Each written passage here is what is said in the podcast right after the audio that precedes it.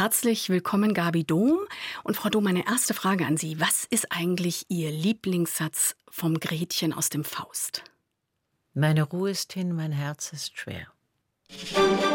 1 zu 1, der Talk. Zu Gast bei Daniela Arno. Gabi Dom.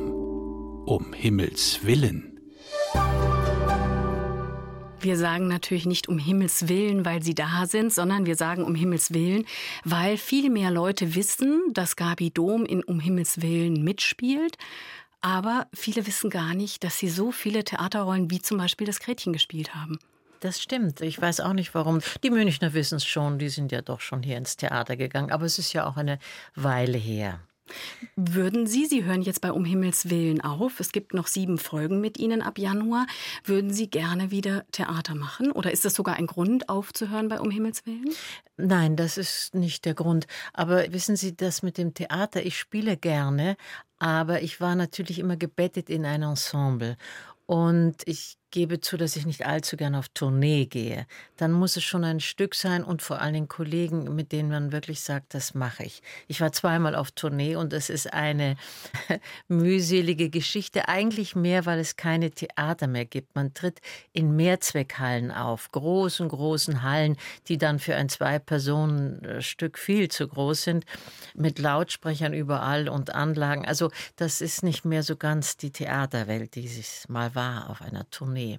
Die Sie eben auch erlebt haben zwischen den 60er Jahren und dann eben Anfang der 80er Jahre, als Sie dann durchgestartet sind als Schauspielerin fürs Fernsehen. Ich würde jetzt gerne anfangen mit Um Himmels Willen, mit der Fernsehserie, in der Sie derzeit noch mitspielen. Sie haben entschieden, da aufzuhören. Sie sagen gerade, das Theater war nicht der Grund, das vielleicht jetzt kommen könnte. Was war der Grund? Warum haben Sie aufgehört? Warum haben Sie gesagt, Sie möchten nicht weitermachen?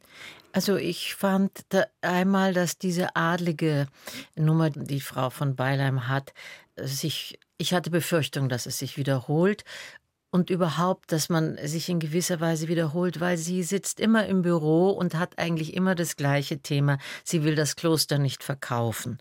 Und das habe ich jetzt dreieinhalb Jahre gesagt. Und, äh, also diesen Satz können Sie auch. ja, und mit allen Variationen. Und es ist ja auch mhm. entzückend geschrieben. Und irgendwie hängt man auch am Team mit der Zeit. Und es war unheimlich bequem, es in München zu machen und nicht über Frisuren und, und Kostüm nachzudenken. Das war alles festgelegt. Eigentlich eine sehr schöne Sache. Und, und auch der Drehort da oben im Literaturhaus ein Traum. Aber ich meine eben, ich wollte einfach einfach hoffen, dass etwas Neues kommt. Ich habe keine Ahnung, ob was Neues kommt. Es kann sein, dass gar nichts Neues kommt. Aber ich wollte auch unter anderem mal im Sommer nicht wieder Text lernen im ganzen mhm. August und dann, ja, wenn andere verreisen, nicht weg können. Ich wollte mal im Oktober entspannt, im September mal wirklich vier Wochen irgendwo sein weil ich eigentlich immer sehr wenig Ferien in meinem Leben gemacht habe. Also ja, das war eigentlich so mit das Gemisch des Absagens. Sie sagen, es kann auch sein, dass nichts mehr kommt. Wäre es für Sie schlimm? Ich meine, Sie sind in einem Alter, wo andere in Rente gehen. Mhm. Äh, Wäre es für Sie schlimm, wenn auch da mal eine Lehre wäre, wenn nichts käme? Nein, nein. Ich habe ja jetzt äh, wunderbar Zeit gehabt und habe das irrsinnig genossen. Mhm. Also ich komme endlich zum Lesen, ich fange wieder an, ein bisschen mit Musik mich zu befassen. Ich habe Zeit für meine Enkelkinder und ja, also ich habe mhm. das sehr genossen, muss ich sagen. Wir haben immer wieder hier auch Schauspieler sitzen, die auch sagen, es ist finanziell nicht ganz einfach. Wie wäre das mhm. bei Ihnen, wenn Sie jetzt ganz aufhören würden? Das kann man nicht sagen. Das mhm. kommt darauf an, wie der Euro sich entwickelt. okay, also da ist irgendwo was, aber man weiß nicht, was es mal man wert ist. Man weiß halt nicht, wie weit Aha. es so geht, ja. Aha. Aber Angst haben Sie keine, scheint mir, oder? Nein, das kann man als freischaffende mhm. Schauspielerin, das hat man eigentlich immer leicht. Das ist überhaupt Schauspieler, weil sie immer diese großen Vorbilder haben von großen, bekannten Sängern und Schauspielern, die dann im Armenhaus gelandet sind. Und jede Mutter und jeder Vater impft einen ein und jeder Fremde und pass auf und leg es an und kaufe nicht falsche Immobilien mhm. oder irgend so, ja. Also das schwebt einfach immer im Hinterkopf, ist das einfach dass man auch da eben eine gewisse Unsicherheit hat. Ja, und das, ja. damit sind Sie sozusagen groß geworden. Ja. Auch Ihre Eltern waren ja Schauspieler. Mhm. Da werden wir später noch drüber reden. Noch mal kurz zum Himmels Willen. Sie hatten sich ganz kurzfristig damals entschieden, eben diese Nonne zu spielen, diese Mutter Oberin. Das war, weil Rosel Zech krank wurde. Die war die Vorgängerin. Und es war, eigentlich hieß es, die kommt dann wieder. Sie haben sich da sehr kurzfristig entschieden. Was ging da in Ihrem Kopf vor, als Sie hören, Rosel Zech, die Kollegin ist schwer krank, ob Sie übernehmen. Mhm. Also ich habe Rosel Zech sehr verehrt und es war mir eine Ehre, ihre Rolle zu übernehmen.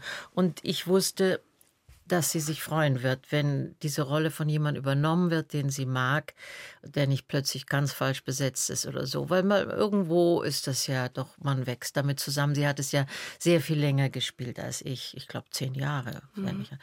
Und ich war aber schon sehr geschockt, als sich dann herausstellte, dass das Ganze viel ernster war, als wir dachten. Und ich glaube auch, als es Rosel selber dachte, befürchte ich. Und natürlich denkt man auch dann immer darüber nach, hoffentlich hat sie ihr Leben gelebt. Das schwebt auch bei so einer Absage dann dabei. Soll man sich wirklich so lange binden? Soll man nicht vom Tag zu Tag leben und dann mal ein Fernsehspiel annehmen, das nach vier Wochen zu Ende ist? So muss man sich bereithalten im mhm. Frühjahr und im Herbst und, und darf nicht krank werden, muss gesund bleiben. Also ja, es hat mich doch sehr bedrückt, dass sie. Mhm gestorben ist. Interessante Frage. Sie haben sich dann gefragt, hat Rosel Zech ihr Leben gelebt? Wenn Sie auf ihr Leben schauen, haben Sie ihr Leben gelebt? Sie waren viel auch in Serien unterwegs? Mhm. Ja, schon, aber ich meine eben, dass man so ab 70 schon schauen sollte, die Dinge noch zu machen, die man machen möchte. Irgendwann fällt das Knie aus und die Hüfte aus und wird eine einzige Baustelle. Ich weiß nicht, also ich finde es schön, wenn man weiß, man kann im Frühjahr kurzfristig mal nach Paris fahren. Mhm. Und das sind die Dinge, die ich liebe und die ich zu wenig gemacht habe. Ja, aber das ist ja eine interessante Aussage, die Sie zu wenig gemacht haben. Das heißt, es ist jetzt tatsächlich auch die Möglichkeit noch mal da und Sie haben sich mhm. entschieden nochmal für Freiraum. Ja. Zugunsten der Unsicherheit. Das ist richtig. Eins zu eins der Talk heute mit Gabi Dom. Und wenn ich jetzt sage, Frau Dom, der Schauspielberuf wurde Ihnen in die Wiege gelegt. Ärgert Sie das? Nein, das ärgert mich nicht. Ich hatte zwei wunderbare Eltern, wobei ich meinen Vater leider nicht erlebt habe oder nur unbewusst. Der starb, als ich fünf war. Das war Will Dom, ein wunderbarer Schauspieler. Und Heli Finkenzeller, meine Mutter. Und beide haben sie Theater gespielt. Meine Mutter hat dann mehr Film gemacht. Und ich habe mich davon natürlich distanziert am Anfang, weil ich den Beruf gar nicht so toll fand. Dieses Verstellen, etwas spielen. Und habe ich von meiner Mutter mehr so Boulevardstücke gesehen. Und das fand ich immer etwas abgehoben, während ich das Ernsthaftere, also Shakespeare und Molière und Goethe und Schiller, das hatten mir immer sehr imponiert. Aber ich wollte eben, wie das ja schon alle wissen, Illustrationen für Kinderbücher machen und ich wollte überhaupt nicht in der Öffentlichkeit stehen und war ja ein sehr, sehr stilles Kind. Ich konnte mir das nicht vorstellen. Ja, und wie das so ist, durch einen Zufall kommt man eben dann doch zu dem Beruf und er war mir dann auch sehr vertraut. Und ich bin ja auch schon mit 18 auf der mhm. Bühne gestanden oder habe mit 18 auf der Bühne gestanden. Das ist einfach sehr schnell gegangen. Und ich bin froh, dass es so gegangen ist. Da muss mein Vater vom Himmel oben irgendwie zugeschaut haben und mich da reingeschubst haben, weil es ist ja Gott sei Dank gut gegangen. Sie sagen, es war ein Zufall. Es war eben so, Sie haben sich beworben bei der Kunstakademie, mhm. weil Sie Illustratorin werden wollten, sind nicht genommen worden und haben gedacht, dann mache ich vorübergehend einfach zum Zeitvertreib Schauspiel. Ja, also eigentlich wollte, ich, eigentlich wollte ich wissen, ich dachte immer, ich werde Bühnenbild machen oder Kostüme und dachte mhm. immer, es ist gut zu wissen, wie man sich in Kostümen bewegt und was Schauspieler so wünschen. Völlig verrückt, wenn man sich das jetzt so vorstellt, aber da denke ich mir immer, es ist eine Fügung, wie man so schön sagt, ein toller Zufall. Sie sagen, dass Sie eigentlich nicht Schauspielerin werden wollten und weil Sie auch immer dachten, es ist komisch, was anderes zu spielen. Waren Sie kein Kind, das Rollenspiele gemacht hat? Gar nicht. Nein, also Aha. ich weiß gar nicht, was hat man damals gespielt. Nein, ich habe in der Natur gespielt. Doch, ich habe schon Rollenspiele. Ich habe mir ausgedacht, dass ich da ein Haus habe unter den Weiden und habe aus Baumstämmen irgendwas gebaut. So, natürlich, das habe ich schon. Aber das ist ja nichts, was man vorführt. Das ist ja die stille Fantasie mhm. in einem drin. Also so nach vorne gehen und was aufsagen. Sagen wir mal, ein Gedicht in der Schule, das, da habe ich mich nie hingedrängt. Da gibt es ja Kinder, die schon von Kindheit auf einfach gerne mhm. vorspielen. Das war ich gar nicht. Können Sie sich erklären, warum Sie so waren? Weil Sie sind ja dann doch eine geworden, die auf die Bühne kam und auch Freude daran hatte. Mhm. Warum Sie als Kind eher so verhalten waren? Naja, ich bin sehr alleine aufgewachsen. Ich hatte einen, habe immer noch einen Bruder, der ist vier Jahre älter. Meine Eltern haben Theater gespielt oder sie waren unterwegs beim Hamstern oder wo auch immer. Wir hatten ein Mädchen, das auf uns aufpasst. Wir waren wahnsinnig alleine. Eigentlich bis zum siebten Lebensjahr sehr alleine und ja, ich war einfach von der Anlage her ein stilles Kind. Mein Bruder war immer schon der, der mehr Fantasie hatte. Ich weiß nicht, ob er mehr Fantasie hatte, aber er ging mehr nach außen. Mhm. Der wäre für mich immer viel mehr ein Schauspieler gewesen. Der hatte auch diese Art von meinem Vater, Geschichten zu erzählen, zu erfinden, aus dem Stegreif Dinge zu erfinden, Gedichte aus dem Stegreif zu erfinden. Eigentlich war für mich immer er so mehr, der dann mal auf einer Bühne stehen könnte. Das heißt, Sie haben sich auch ein bisschen kleiner neben ihm gefühlt, neben dem, dass Sie eh die kleine Schwester waren? Nee, kleiner kann ich nicht sagen, aber anders. Ich war glücklich mit meinem Alleinsein und deswegen habe ich eben gern gemalt. Ich mhm. war gerne still auf meinem Zimmer und habe da für mich hin gemalt. Das fand ich schön. Was gab es noch für Lieblingsorte in Ihrer Kindheit? Mm. Wenn Sie sich so zurückerinnern und die Augen schließen, was kommen da für Orte? Tja, Lieblingsort, ich bin ja dann in der Schulzeit in Berlin aufgewachsen. Und, Vorher ähm, eben hier in Bayern? Also Bayern, also Atters, ich bin in Salzburg geboren mhm. und dann am Attersee, da war ich ja sehr klein und dann nach München gekommen. Da war ich aber auch noch winzig und da kamen die Amerikaner und haben uns jedes Mal aus der Wohnung geschmissen. Da habe ich überhaupt gar keine Erinnerung. Die erste ist, glaube ich, Rückersdorf bei Nürnberg, weil da eben ein Haus von Freunden war. Aber da war die Zeit, als mein Vater starb. Da war ich nicht sehr glücklich. Und dann bin ich mit sieben nach Berlin gekommen und in die Waldschule. Das war eine Art Waldorfschule und ein ziemlicher Weg durch Kiefernwälder. Und da bin ich zum Kummer meiner Mutter gar nicht mehr nach Hause gekommen, sondern habe da eben in den Wäldern gespielt und mir Hütten gebaut und ja, einfach ein einsames Mädchen in den Hütten, das dann irgendwann errettet wird. Ein Prinz kommt vorbei und führt sie auf ihr Schloss und solche Sachen. Oder Prinz Eisenbeerherz wollte ich natürlich sein. Dann wurde ich am Bahndamm von meiner Freundin zum Prinzen geschlagen. da kommen wir dann doch schon ins Spiel. Ja, ja, ja, schon. Es war schon Spiel, aber es war nie bewusst, dass das mhm. was mit Bühne zusammenhängt, mhm. nicht? Und man hatte damals ja auch keine Spielzeuge. Es gab kein Fernsehen, es gab keine Computer. Heute hatte ich etwas ganz Süßes. Ich habe meine alten Käthe Kruse Puppen gefunden und die waren so gut erhalten, dass die Dame, die sie jetzt herrichtet und neu kämmt und neue Kleidchen dran macht, äh, sagt, das ist unerhört, wie toll mhm. die sind. Aber ich habe nur mit deinem Bären gespielt und sonst eben im Freien irgendwas Ausgedachtes. Das heißt, diese Käthe Kruse Puppen lagen eigentlich immer alleine in ihrem Zimmer.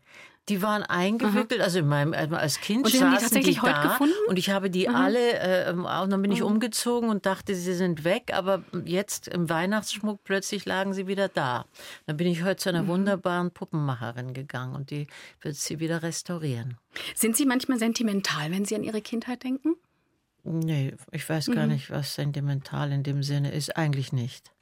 Mhm. Sie sind generell kein sentimentaler Mensch? Ich weiß es nicht, ich glaube nicht, nein. Mhm. Wie würden Sie sich beschreiben? Jemand sehr im Hier und Jetzt? Ja, eigentlich schon. Mhm. Praktisch. Aha. praktisch veranlagt. Wir werden jetzt ganz praktisch Musik aus Österreich spielen. Sie sind nämlich in Österreich geboren, in mhm. Salzburg. Und das Interessante ist, die Mutter hat da gar nicht gewohnt. Die wollte nur den Arzt. Ja, ja, ja, das war eine Flucht. Sie wollte eigentlich hier in Bayern das Kind zur Welt bringen, aber da traurige Geschichte starben die Kinder. Das war furchtbar. Und dann ist sie geflohen eigentlich, mhm. hochschwanger und ist nach Salzburg gekommen, weil es da einen sehr guten Arzt gab. Und so bin ich in Salzburg zur Welt gekommen und dann hatten wir Freunde, die ein Haus am Attersee hatten und da war ich dann das erste Lebensjahr.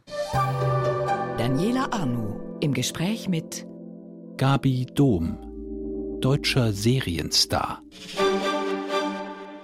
Da schmunzelt sie. Aber sie hat auch schon geschmunzelt, als wir den Blunschli uns gerade angehört haben. Ja. Das hat Ihnen gefallen. Ja, ich liebe den Kreisler und er hat einfach so komödiantische Texte, so humorvolle Texte. Ja.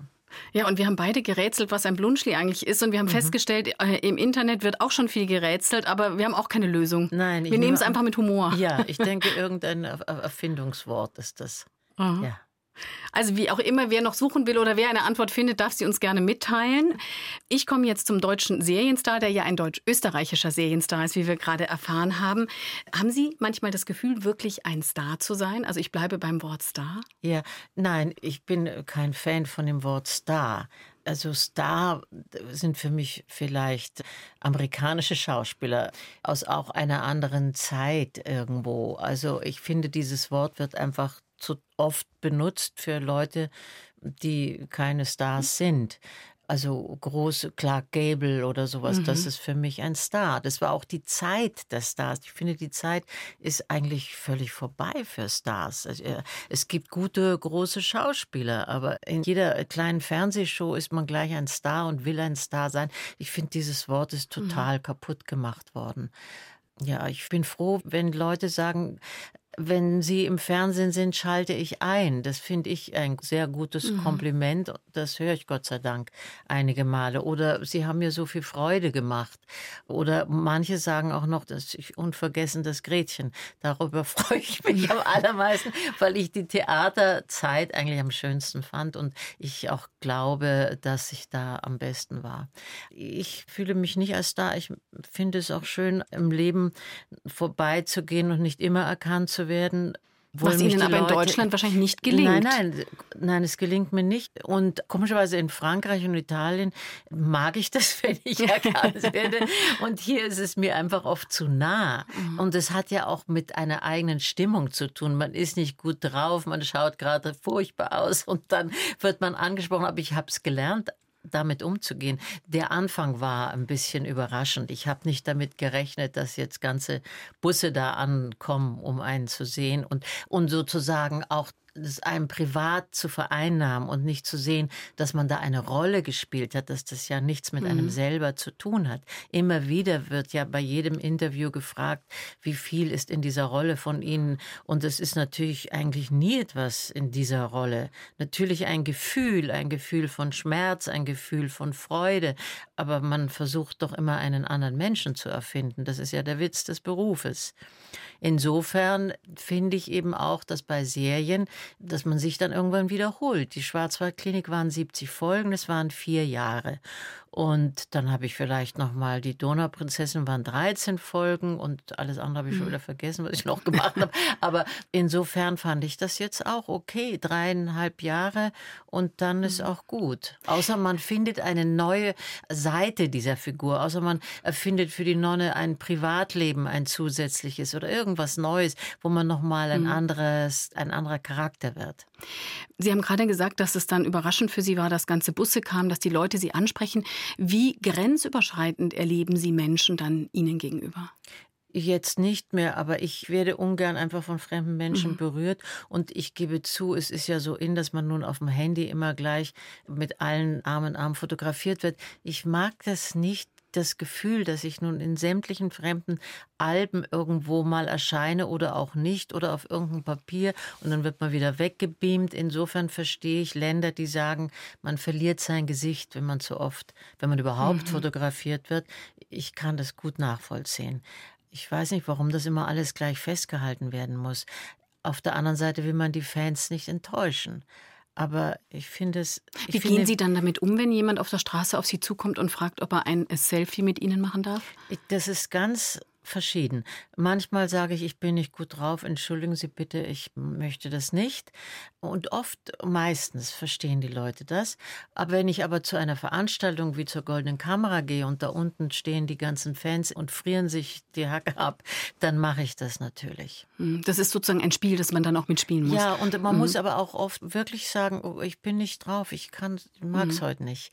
Das finde ich ist legitim. Gibt es eine bestimmte Kleidung oder Aufmachung, die Sie bewusst wählen manchmal, weil Sie dann schlechter erkannt werden? Das heißt eine Mütze, eine Sonnenbrille Nein, oder irgend sowas? Das ist völlig sinnlos. Ich sag's Ihnen, ich war auf dem Skiberg mit Skibrille und Mütze und dachte nur, oh Gott, nach langer Zeit fahre ich wieder Ski. Und also die erkennen mich ganz oft an der Stimme. Ich werde sehr oft an der Stimme erkannt. Und das hat Helge Schneider hier auch erzählt, wie sie beim Skifahren. Er ja. sei nur Ski gefahren mit Helm und Mütze und Schal ja. und allem. Ja. Und trotzdem schrien die Leute, da ist Helge. Ja, aber der hat natürlich eine besondere Stimme auch noch irgendwo.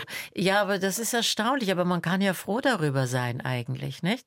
Es ist ja auch ein Kompliment. Ist es gerade für einen Serienstar wichtig, dass man so wiedererkennbar ist? Oder für einen Serienschauspieler? Nein, nein. Ich weiß nicht, das kann ich jetzt nicht sagen. Für manche Rollen ist es nicht gut, dass man so viel gesehen ist, weil sie einen eben immer wieder mit etwas zusammenbringen. Also mhm. sie trennen das dann vielleicht nicht, keine Ahnung. Das heißt, sie werden auch schon mal mit oder wurden damals mit Christa angesprochen, ja, ja, anstatt mit Frau ich, Dom. Ja, das, das mochte ich nicht sehr, wenn sie meinen Aha. Namen genannt haben. Aber das konnte ich ziemlich schnell ummodeln in mhm. Talkshows mhm. oder in Interviews. Ich habe gesagt, ich bin Frau Dom und ich habe viele andere Rollen gespielt spielt und die Christa ist eben eine Rolle. Aber mhm. es gab so viele junge Mädchen, die haben das so für ihr Leben genommen. Das war so ihre Hoffnung, auch so zu starten in ein erfolgreiches Leben, in dem sie jemanden kennenlernen. Und, und dann war es auch wieder eine Zeit, wo sie also ein mütterliches Gefühl zu mir hatten. Nicht mehr das Freundinnen gleiches Alter, sondern so die Wärme, die ich vielleicht da ausgestrahlt habe und sich an mich wandten, weil sie dachten oder auch ja, teilweise habe ich es vielleicht auch erfüllt. Ich kann ihnen weiterhelfen. Das fand ich immer sehr rührend und besonders. Das heißt, dass Sie dann auch so ein bisschen einen Vorbildcharakter hatten oder auch da reingedrängt wurden ja, eigentlich? Oft, oft, ja, oft mhm. Menschen, die vielleicht zu Hause keine Mutter hatten, die liebevoll oder keine Freunde. Oft Frauen, die zurück gesetzt wurden, die sich nicht so hübsch fanden, die Schwierigkeiten mit ihrem Charakter hatten, hatten das Gefühl, dass ich für sie Verständnis hatte. Und da bekam mhm. ich schon sehr persönliche Briefe und ja, das hat mich auch sehr berührt. Ihr Sohn war ja noch Kind, als die Schwarzwaldklinik gestartet ist. Hatte der manchmal das Gefühl, er muss jetzt seine Mutter mit der ganzen Nation teilen? Gar nicht, nein. Er hat ja meine Mutter, also seine Großmutter, noch erlebt. Und ich hatte das noch so in Erinnerung, wie das für mich als Kind war, als meine Mutter da in Berlin auf der Straße war und auch immer angeredet wurde und eigentlich immer floh davor. Und das mochte ich als Kind nicht. Ich dachte, wieso ist sie jetzt zu den Leuten so abweisend oder wieso fühlt sie sich jetzt verfolgt? Es ist ja oft so, wenn man in ein Lokal kommt und man spürt, dass es da hinter dem Kopf raunt und man immer denkt, jetzt gleich werden sie kommen und um ein Bild bitten. Dieses Ab abschalten, wenn man gerade auf einem ganz anderen privaten Level ist. Das ist manchmal schwierig. Aber als Kind versteht man das nicht. Da denkt man, was hat's denn jetzt wieder? Mhm. Insofern habe ich versucht, es so normal wie möglich zu nehmen und mich nicht besonders zu schminken, wenn ich auf die Straße gehe, sondern zu sagen, entweder sie nehmen mich so, wie ich mhm. bin. Heute schaue ich schlecht aus, morgen schaue ich vielleicht besser aus. Und das war auch gut so. Das heißt, dass Sie versucht haben, eben jenseits der Bühne und der Kamera immer Gabi Dom zu sein, sowohl ja. für Ihren Sohn als auch für die anderen Menschen. Ja. Wie schwierig war es, als Mutter berufstätig zu sein und den Sohn noch zu haben, den Kleinen? Die Schwarzwaldklinik war ja sehr viel Zeit. Mhm. Also das mhm. hat ja auch viel Zeit in Anspruch genommen. Mhm. Waren Sie eine schwer doppelt belastete Mutter? Nein, also es war eigentlich ganz günstig. Die haben ja im Sommer im Schwarzwald gedreht, auch nicht durchgängig drei Monate und ich war immer am Wochenende zu Hause und ich war ja auch nicht immer dran. Ich sage 70 Drehtage im Jahr, das verteilt sich. Und im Winter, das war schwieriger in Hamburg, weil man da immer hin und mhm. her fliegen musste. Aber die ganzen Ferienzeiten waren immer frei. Und natürlich macht man sich immer Sorgen. Mhm. Ich hatte ja eigentlich vom Theater gekündigt, weil mein Sohn in die Schule kam und ich eigentlich in diesem ersten Schuljahr zu Hause sein wollte, weil ich wusste, da können Schwierigkeiten auftreten. Also da war ich etwas mit schlechtem Gewissen geplagt. Aber jetzt sagt mein Sohn immer, wieso, du warst so die ganze Zeit da. Also der hat es mhm. so gar nicht empfunden. Ich natürlich schon. Meine Mutter lebte, die war immer da. Dann hatte ich ein Au-pair-Mädchen. Und mein Mann hat sehr viel zu Hause gearbeitet. Also insofern war er nicht so alleine. Eins zu eins der Talk. Und mir gegenüber sitzt Gabi Dom. Wir haben gerade gesagt, ihr Leben ist ein Kessel buntes. Aber man könnte wahrscheinlich auch die Sprachwendung nehmen. Mit ihnen kann man auch gut Kirschen essen, oder? Ja, das hoffe ich. ja, ich glaube schon. Sie gelten als spontan. Was war Ihre letzte spontane Aktion? Oh Gott, da erwischen mich. Was unvernünftig. Gabi Dom mal ganz unvernünftig und spontan. Ich war mit einer Freundin, die hat mir sehr großzügig geschenkt, eine Reise nach Paris, einer Schulfreundin. Und wir sind beide mit dem Auto nach Paris gefahren und in Versailles in einem Garten stand eine Figur, eine Eisenfigur, die aber so entzückend war, dass ich dachte, das muss ich haben. Und es war auch in einem Antiquitätenviertel und ich habe versucht, den Herrn herauszufinden, der diese Figur verkaufte. Und natürlich hatte ich keine Ahnung, wie schwer die war, wie kompliziert es ist, das nach München zu kriegen. ich hätte, glaube ich, geahnen in können. den vierten Stock hinaufzubringen und zu ahnen, ob sie denn dann wirklich überhaupt passt. Denn wenn sie da nicht passt, kriegt man sie nicht mehr runter. Also das war meine letzte spontane Geschichte. Mittlerweile steht die Madame Blanc bei mir oben und schaut sehr hübsch aus. Ich habe ein bisschen was vorbereitet für Sie, was Ihre Spontanität fordert und Sie müssen es nicht mit nach Hause nehmen. Sie brauchen nichts durchs Treppenhaus schleppen, sondern einfach folgende Sätze beenden. Eine Reise, die ich unbedingt noch machen will. Nach Jerusalem. Der letzte Film, bei dem ich eingeschlafen bin. Hm, da gehe ich gar nicht erst rein, wenn ich ahne, dass ich da einschlafe. Und irgendwas Spannendes finde ich immer noch. Die letzte Ausstellung, die mich überrascht hat. Die Magnum-Ausstellung in Berlin im Amerika-Haus.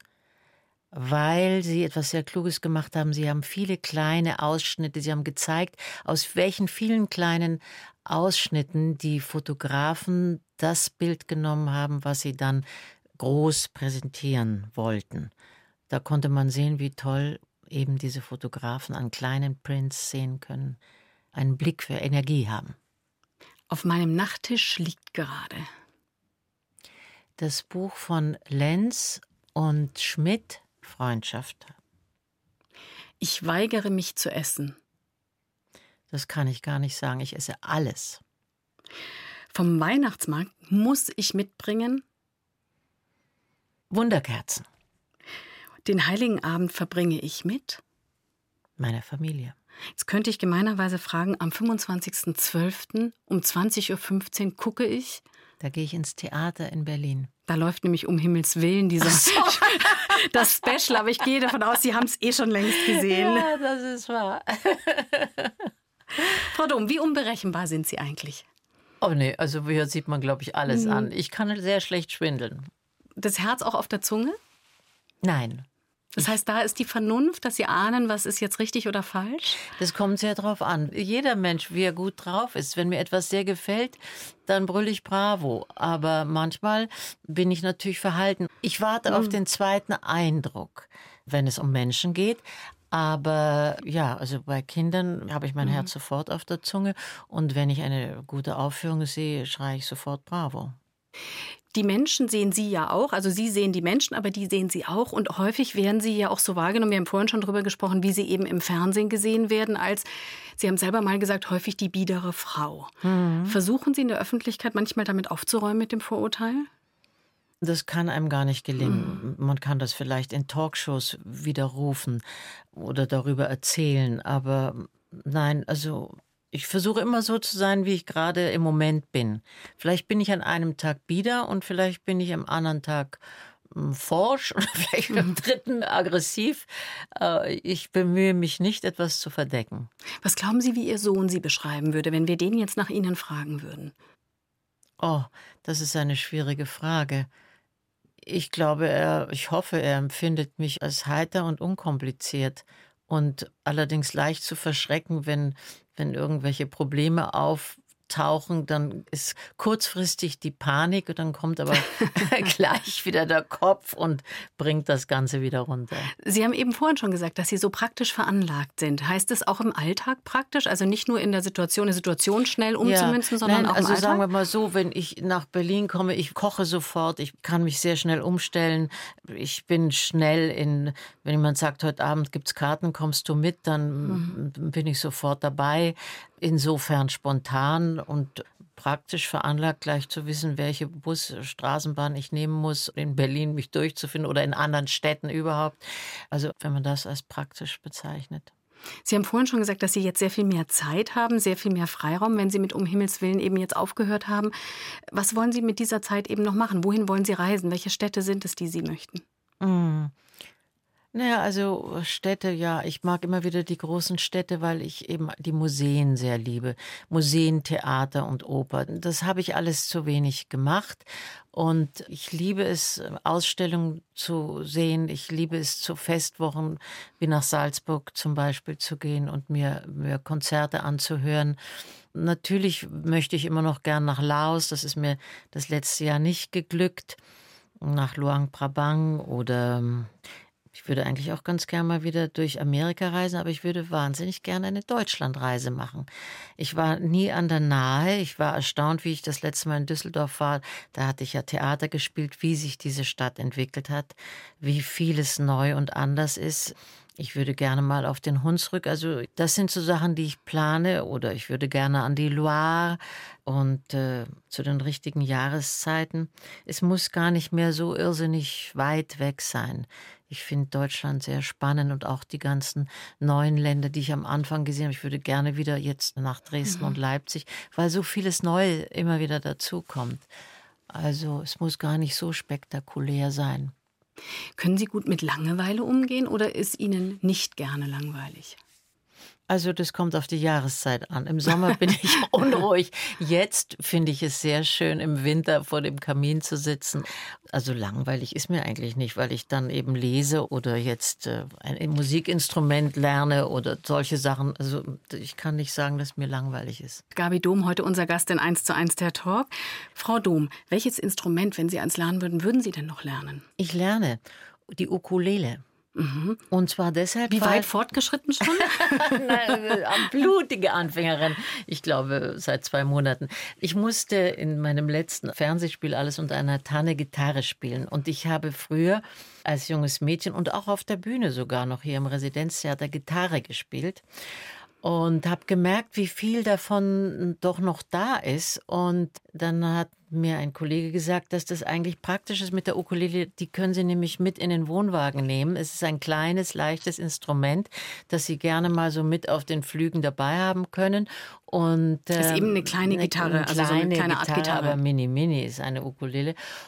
ja, und ich merke, die hat natürlich nur vier Seiten im Gegensatz zur Gitarre und das Griffbrett ist eng und klein und man hält sie nicht an einem Rahmen, man muss sie sich unter den Arm klemmen und alles Mögliche. Und ich habe mir natürlich gleich eine ganz der schwierigsten Nummern ausgesucht, zu denen ich Nämlich? spielen wollte. Everything von Michael Bublé. Ich finde das ein wunderschönes Lied, aber die Griffe sind äh, schwierig. Ja, aber ich bleibe dran. Ich hoffe, ich hoffe, dass ich dranbleibe und nicht irgendwann den Mut sinken lasse. Und man muss sich ja eigentlich meistens begleiten. Also ich singe für mich Aha. selber, aber ich mache es wirklich nur für mich und vielleicht irgendwann für die Enkel. Aber dass man wieder mal mit Noten anfängt und überhaupt sich mit Musik und mit Takt und mit Rhythmus befasst, macht riesig Spaß. Machen Sie es mit Lehrer oder machen Sie es wie die moderne Jugend mit dem Internet zum Beispiel? Beides. Ich mache es mit Aha. Lehrer und es ist enorm. Ich habe auf meinem Handy, hatte mir all diese Dinge, die ich da lernen muss, rübergespielt und, und ich kann ihn hören und ich kann vor allen Dingen die Seiten anschlagen im Internet. Man kann es ja auch stimmen, indem man sein iPhone dabei hat und die Ukulele stimmt. Ich bin begeistert, aber ich bin sonst überhaupt völlig unfähig, was diese Sachen, diese technischen Dinge angeht. Aber ich sage ja immer, wenn man das wirklich will, plötzlich kann ich das bedienen und es macht mir Spaß. Irgendwann gibt es vielleicht mal ein YouTube-Video von Ihnen mit der Ukulele, ja. Frau Dom, oder? Ja, man weiß es nie. Was meinen Sie, wie dann die Leute erst Selfies mit Ihnen machen wollen, ja. wenn Sie der Rockstar werden, der Neue? Ja.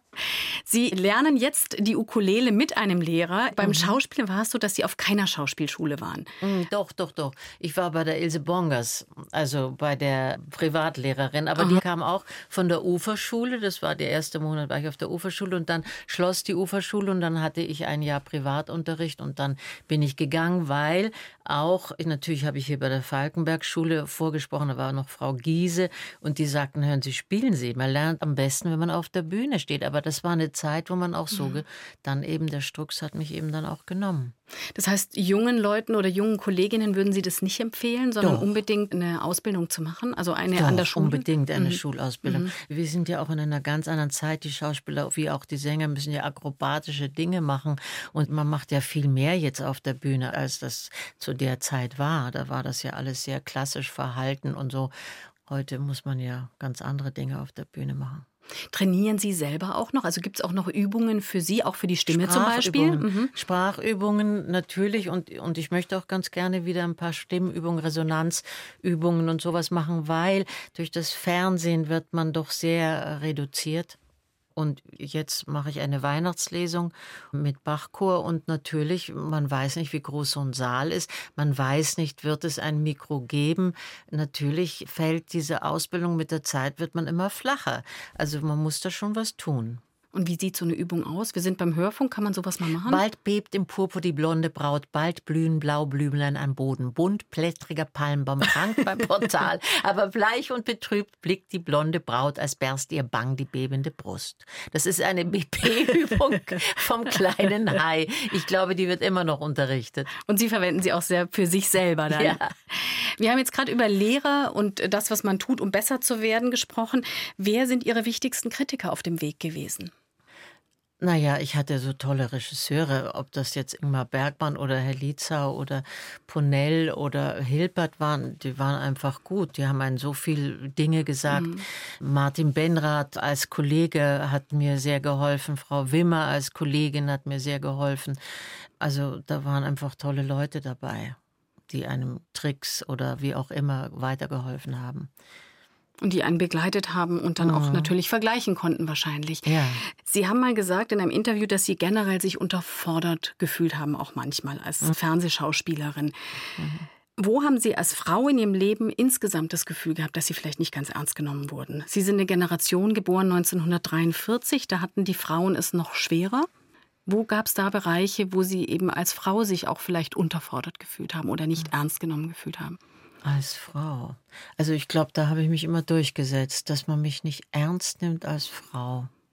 Also ich meine, manchmal finde ich, dass wir Frauen auch ein bisschen sehr sensibel sind, was die Annahme darin besteht, dass man gleich schnell denkt, man wird nicht ernst genommen vom Ehemann oder ja, also meistens ist ja der arme Ehemann, an dem man es dann auslässt. Aber sonst kann ich das nicht sagen. Ich finde eher, also wirklich, dass im Fernsehen habe ich ja sehr schöne und auch sehr dramatische Rollen gespielt zum Beispiel eine Frau, die im Rollstuhl sitzt und ihre Tochter schikaniert, weiß schon gar nicht mehr, wie der Film hieß. Und da hatte ich auch gehofft, gut, danach kommen jetzt endlich mal so Betty Davis-Rollen. Und da finde ich, dass die Redakteure einfach immer auf Nummer sicher gehen und dann immer wieder diese heiteren, leichten Rollen anbieten. Und natürlich manchmal muss man sie auch immer wieder annehmen, weil man ja auch mal sein Geld verdient mit diesem Beruf. Aber ich finde, dass ich da eben zu oft unterfordert werde. Als Frau kann ich das nicht sagen, weil da setze ich mich dann doch schon durch. Sie sagen, das war ja vor allem im Fernsehbereich. Nach der Schwarzwaldklinik, haben Sie da selber auch mal probiert, noch wieder zurück ans Theater zu gehen, weil da die Rollen eben ernsthafter und anspruchsvoller waren? Ja, also da war ich ehrlich gesagt ein bisschen da habe ich einen Fehler gemacht. Da wollte mich der Otte Schenk nach Wien holen und der Jürgen Flimm nach Hamburg. Beides hätte ich machen müssen. Ich habe es aber nicht gemacht, weil mein Sohn noch in die Schule ging und ich sagte, ich kann nicht jetzt, nachdem ich die ganze Zeit weg war, wieder wegbleiben. Denn dann probiert man fünf, sechs Wochen da und dann spielt man und muss immer hin und her. Und ich wollte nicht mit ihm umziehen für eine Rolle, wo man nicht weiß, bleibt man an dem Theater. Mhm. Das habe ich eben einfach der Familie zuliebe nicht gemacht. Das war aber ein Fehler. Denn natürlich hätte ich mich am Theater oft wohler gefühlt. Also das ist tatsächlich was, wo Sie sagen, es gibt ja immer diese Frage, wenn Sie nochmal zurückdrehen würden, was würden Sie anders machen? Ja, da hätte ich, hätte ich die Rollen annehmen müssen. Da mhm. hatte der Otti Schenk recht, der ist im Kastel gesprungen und sagte, ja, spinnst du, willst du ewig Fernsehen machen? Und damit hatte er recht und Recht behalten bis heute. Aber wer weiß, was jetzt nach um Himmels Willen kommt. Also Sie sind ja wieder frei zur Verfügung. Ja. Das heißt offen für alle komplizierten Rollen der Welt. Mhm. Als letzte Frage habe ich für Sie, es gibt ja immer diese These, dass ein Name auch einen Menschen prägt. Also dass es eben nicht nur der Charakter ist oder die Erziehung, sondern auch der Name selber. Sie heißen mit vollem Namen Gabriele Helena Anna Dom. Sogar Gabriela. Mein Vater hat darauf geachtet, dass alles A endet. Gabriela, Helena, Anna. Ja, Anna Dom ist natürlich ein Traum, wäre auch nicht schlecht gewesen, aber dann kann ich nur klassische Rollen spielen. Welcher der drei Namen ist der, der am besten zu Ihnen passt? Ja, hat, haben die schon recht mit Gabi, Gabriela ist schon das Richtigste. Und Dom ist ein wunderschöner Name. Schön, dass Sie heute bei uns waren in 1 zu 1 der Talk. Dankeschön.